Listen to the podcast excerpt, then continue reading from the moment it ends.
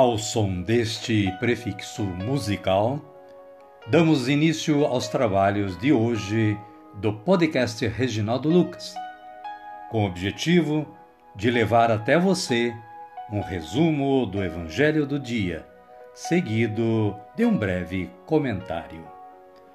Temos como subsídio o Diário Espiritual da Paulus, intitulado Dia a Dia com o Evangelho. Pretendemos com isso despertar o interesse dos ouvintes a uma leitura mais aprofundada da Palavra de Deus. Caríssima, caríssimo, bom dia, boa tarde ou quem sabe uma boa noite para você.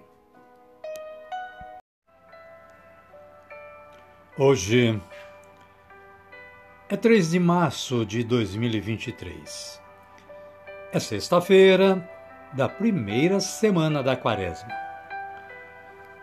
Mas também é dia de Santa Catarina Drexel. Um amor à Eucaristia e serviço aos índios e afro-americanos. Religiosa e fundadora. Nasceu em 1858 e faleceu em 1955. Ela nasceu na Filadélfia, Estados Unidos.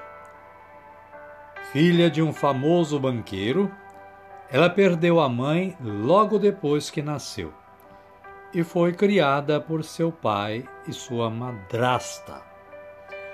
A família de Catarina Drexel era rica e os bens que tinham eram partilhados com os mais necessitados. Ela aprendeu desde criança a ser generosa e a usar seus bens materiais para ajudar o próximo. O pai dela sustentava vários institutos católicos que cuidavam dos pobres. Sua madrasta ensinou Catarina e suas duas irmãs a praticarem a caridade desde bem pequenas. Santa Catarina Drexel, rogai por nós. Esta pequena introdução à história de Santa Catarina Drexel está no site da Canção Nova, que você poderá acessar e complementar a sua, o seu conhecimento sobre a história desta santa. Caríssima, caríssimo, nesta sexta-feira, as leituras da liturgia da palavra são estas. Ezequiel, capítulo 18, versículos 21 a 28. Ezequiel fala da responsabilidade individual que todos nós temos perante Deus. E o versículo 21 deste trecho bíblico diz assim: Fala o Senhor. Se o ímpio se arrepender de todos os pecados cometidos e guardar todas as minhas leis e praticar o direito e a justiça, viverá com certeza e não morrerá. O salmo responsorial é o de número 129 ou 130, em seus versículos 1 e 2, 3 e 4, 5 e 6, 7 e 8. Com a antífona: Se levardes em conta nossas faltas, quem haverá de subsistir? O Evangelho de Jesus Cristo é o narrado por Mateus e está no capítulo 5, versículos 20 a 26. Este capítulo trata das bem-aventuranças e especificamente o versículo 20, falando da nova e a antiga aliança e a antiga lei, diz o seguinte: Se a justiça de vocês não superar a justiça dos doutores da lei e fariseus, vocês não entrarão no reino dos céus. Amém, querida? Amém, querido? Então vamos orar. Vamos dizer assim: Vinde, Espírito Santo, e enchei os corações dos vossos fiéis, e acendei neles o fogo do vosso amor. Enviai o vosso Espírito, e tudo será criado, e renovareis a face da terra. Oremos. Ó Deus, que instruístes os corações dos vossos fiéis, com a luz do Espírito Santo, fazei que apreciemos retamente todas as coisas, segundo o mesmo Espírito, e gozemos sempre da sua consolação. Por Cristo Senhor nosso. Amém. Agora sim, agora estamos preparados para acolher o Santo Evangelho, ouvindo antes este cântico de aclamação.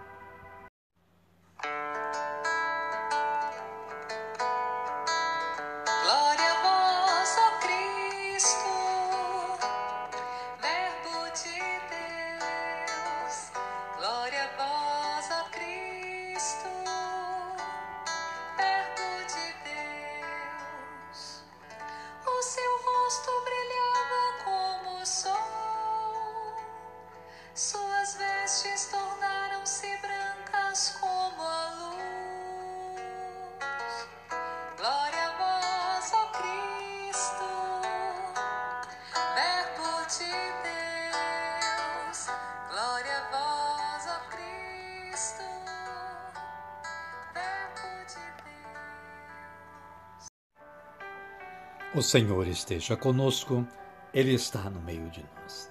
Evangelho de Jesus Cristo, segundo Mateus. Glória a vós, Senhor.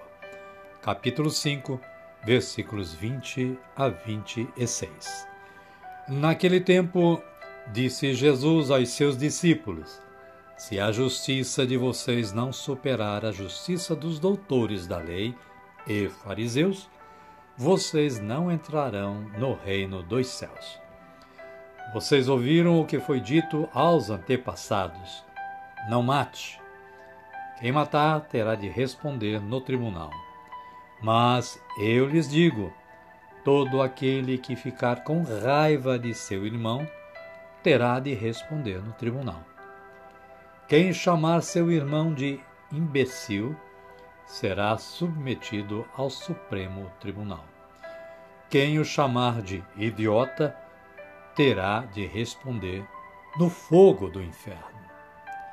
Palavra da salvação. Glória a vós, Senhor. Amada, amado de Deus. O breve comentário da Paulus diz que Jesus está formando os primeiros discípulos para a nova comunidade. Ela tem como fundamento e motivação a prática do amor. Ora, o amor pede que se dê um passo além, um passo de qualidade. E esta qualidade está em se a justiça de vocês não superar a justiça dos doutores da lei e fariseus, vocês não entrarão no reino dos céus. Então não basta não matar. É necessário evitar qualquer atitude que ofenda ou prejudique o próximo. Até mesmo a celebração litúrgica, por mais que satisfaça as exigências da religião, se não for acompanhada da reconciliação fraterna, poderá transformar-se em belo espetáculo. Culto agradável a Deus é que não será. E quem se apresentar diante do juiz divino sem ter perdoado, será condenado a pagar tudo, até o último centavo. Amém, querida? Amém, querido? E a minha oração de hoje é assim. Senhor, que a minha vida se paute pela vossa lei e que eu possa um dia ser acolhido por vós no julgamento final. Amém. Amada, amado de Deus, convido neste momento a que você me acompanhe na oração do Pai Nosso, a oração de agradecimento a tudo o que nós realizamos e temos que realizar ainda nesta vida. Oremos assim, como Jesus nos ensinou, erguendo os nossos braços aos céus. Pai nosso que estais nos céus, santificado seja o vosso nome. Venha a nós o vosso reino, seja feita a vossa vontade, assim na terra como no céu. O pão nosso de cada dia nos dai hoje. Perdoai-nos as nossas ofensas, assim como nós perdoamos a quem nos tem ofendido. E não nos deixeis cair em tentação, mas livrai-nos do mal. Amém. E assim estamos chegando ao final do nosso trabalho de hoje.